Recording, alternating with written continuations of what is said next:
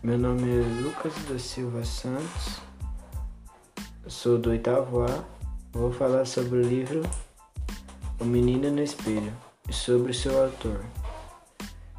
Escritor Fernando Sabino nasceu dia 12 de outubro de 1923 em Minas Gerais.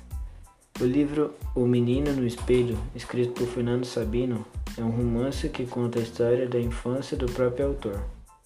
O livro se inicia na década de 20, quando o autor ainda era criança e vivia em Belo Horizonte.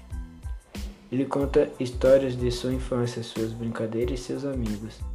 Em uma dessas brincadeiras, Fernando estava conversando com um espelho quando sua própria imagem espelhada tomou vida e se tornou uma pessoa a qual se transformou em um novo amigo dele.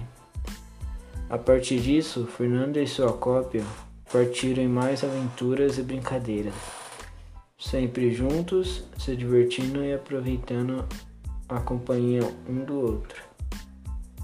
Gostei do livro, achei legal a imaginação do autor.